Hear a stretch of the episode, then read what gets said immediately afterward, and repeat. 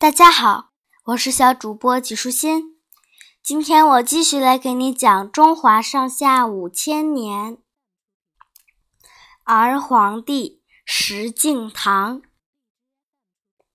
中国历史上有个有名的儿皇帝，即后晋高祖石敬瑭。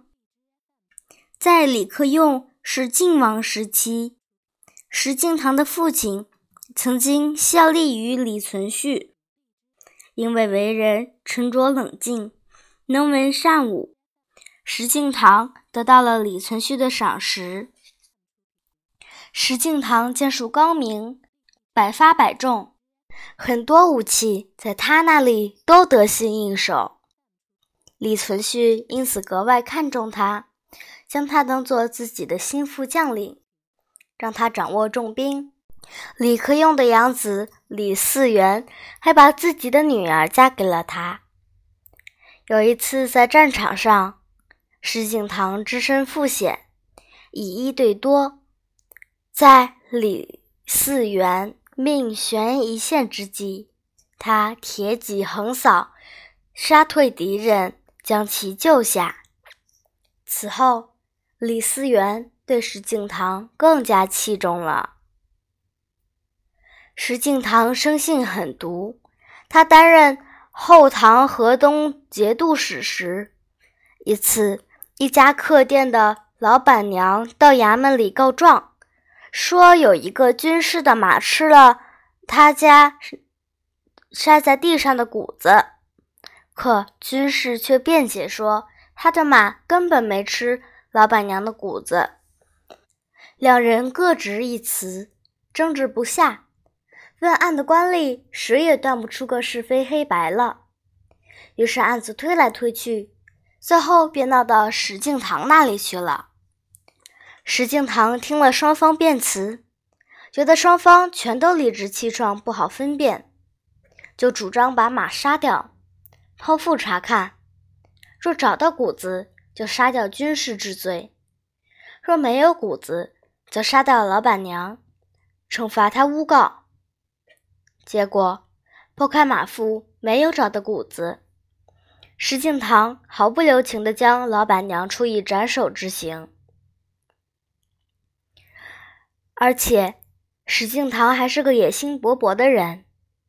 他虽然官至节度使，并被封为赵国公，但他仍然不满足，一心想要当皇帝。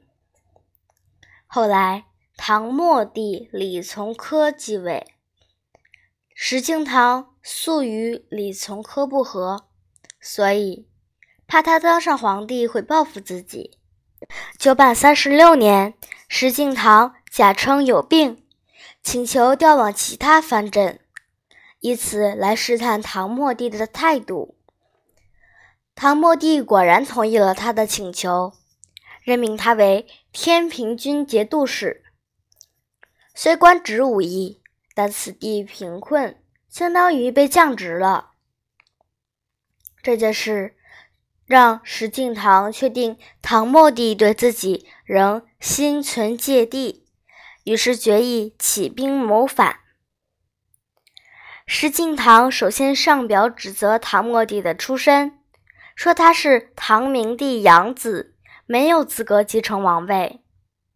要求他让位于明宗的第四个儿子许王。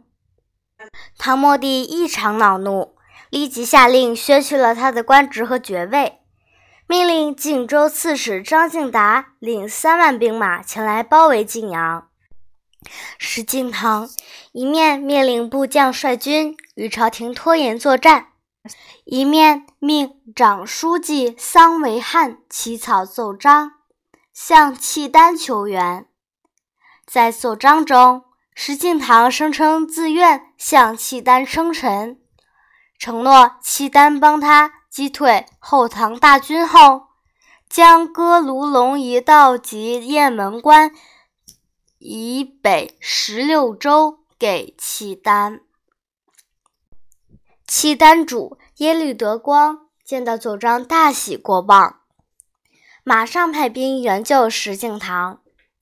九月，耶律德光亲率大军南下，张敬达所率的后唐军队不堪一击，很快就被耶律德光击退。十一月，契丹主耶律德光作册书封石敬瑭为大晋皇帝，改元天福，国号晋，史称后晋。石敬瑭遂继位于柳林。柳林可不是柳树林啊，是今天山西太原市东南部。石敬瑭称帝后，果然信守承诺，不仅割让幽云十六州给契丹，还承诺每年向契丹供奉布帛三十万匹。石敬瑭还尊比他小十岁的耶律德光为父皇帝。自称儿皇帝。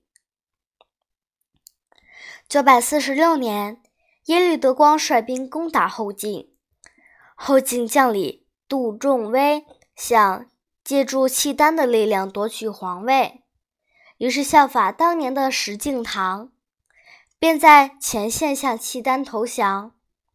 耶律德光在降军的协助下，很快攻下汴京，后晋灭亡。幽云十六州乃中原的天然屏障，石敬瑭不惜将它割让给契丹，致使中原完全陷于契丹铁蹄之下。